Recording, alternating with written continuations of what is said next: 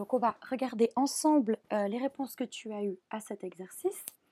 Donc ici, euh, j'ai simplement trié les étiquettes. Donc j'ai mis les légendes en bas avec les punaises bleues.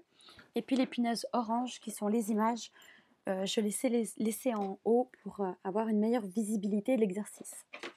Donc ce qu'on va faire, c'est qu'on va trier ces, ces étiquettes dans l'ordre afin que tu aies vraiment une vision précise de la respiration pulmonaire. Donc la première étape, on le sait, c'est l'inspiration. On inspire de l'oxygène. OK? Donc ici, j'ai lors de l'inspiration, l'air riche en oxygène pénètre. Donc nous, on a vu que dans ces exercices, l'oxygène était représenté par des boules rouges. Donc là, je recherche des boules rouges qui pénètrent à l'intérieur. Donc c'est cette image ici, je peux rassembler. Parfait, je me fais un petit peu de place. Ensuite, quand elle pénètre, elle peut rentrer, on l'a vu, par les fosses nasales ou par la cavité buccale. Donc c'est cette image ici où on a les deux points d'entrée possibles. Donc ici, j'ai ici l'oxygène pénètre dans les poumons par les voies respiratoires. Il passe par la cavité orale ou les fosses nasales. Donc on est juste parfait, ça nous fait un petit peu de place. Que je puisse y voir quelque chose. Ok, donc maintenant, il est passé soit par la bouche, soit par le nez. Donc maintenant, il va descendre. C'est cette image ici. Là, on a la descente. Donc on sait qu'il passe d'abord par le pharynx, puis par le larynx, et puis il va descendre tout le long de la trachée. Donc c'est cette étiquette-là. L'oxygène passe par le pharynx, le larynx, puis descend dans la trachée. Je peux les assembler. Nickel. Ensuite, il va se séparer dans les deux bronches. C'est cette image-là. Donc ici, on a la bronche droite. Il faut se mettre comme le personnage. Et ici, la bronche gauche. De nouveau, on se positionne comme le personnage et pas comme nous, où habituellement on penserait que la droite est ici et la gauche ici. Donc l'oxygène passe par les deux bronches. C'est juste. Ok, une fois qu'il est dans les bronches, ça se précise, c'est cette image-là. Ça va se séparer en branchiole, puis en alvéole. Vous voyez là, j'ai de nouveau mes petites boules d'oxygène en rouge, donc je sais que c'est bien de l'oxygène qui pénètre. Alors, euh, l'air remplit les bronchioles qui se terminent par plusieurs millions d'alvéoles pulmonaires. Donc c'est bien ça, mes bronchioles, mes alvéoles pulmonaires au bout. Je peux rassembler. Ok. Alors, Ici, vous voyez, on a deux images qui sont un peu similaires. Je zoome pour vous montrer.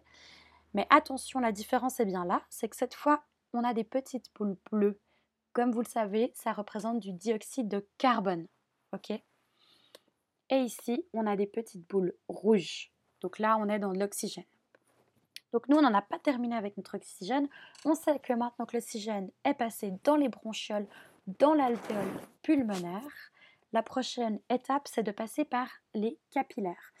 Donc l'alvéole pulmonaire, elle va être entourée d'un réseau de vaisseaux sanguins très très fins.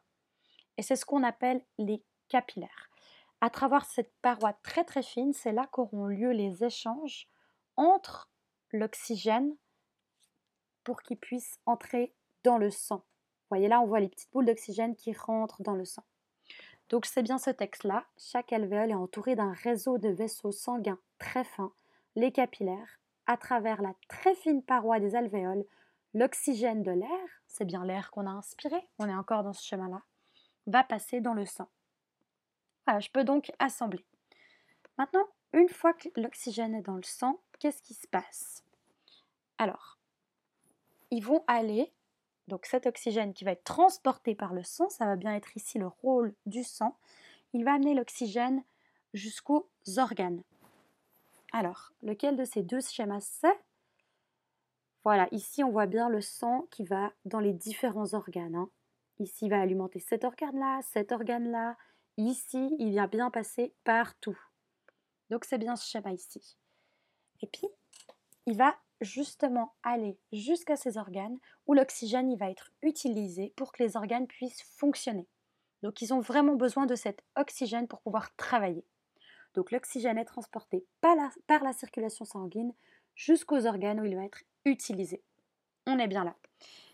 Alors, une fois que l'oxygène il est utilisé, il va produire, on le sait, un déchet qu'on appelle le dioxyde de carbone. Et cette fois, on passe aux petites bulles bleues. Alors, c'est bien ce texte-là, les organes produisent du dioxyde de carbone qui est un déchet et doit être évacué. Donc maintenant, on va plutôt faire le chemin de l'évacuation. C'est par la circulation sanguine qu'il est transporté. Ok. Donc là, j'ai un beau schéma où j'ai une circulation sanguine où de nouveau, on voit qu'on avait l'oxygène en rouge qui arrivait. Donc là, l'organe en question a utilisé l'oxygène pour fonctionner. Et puis, il en ressort un déchet, le dioxyde de carbone. Hop.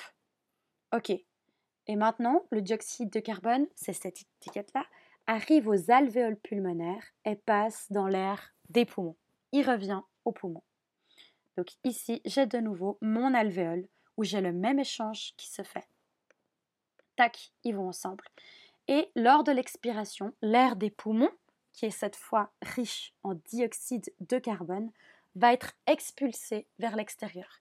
Et ici, on le voit bien, on a des petites bulles de dioxyde de carbone qui sont expulsées. Voilà, maintenant, on a terminé cet exercice, on a trouvé la solution. J'espère que ça a été pour vous. Et je vous laisse passer à l'évaluation qui suit, qui vous permettra de savoir si vous connaissez bien euh, les différentes parties et étapes de la respiration pulmonaire. Vous devrez nommer les différents organes. Donc, je vous laisse faire cette dernière étape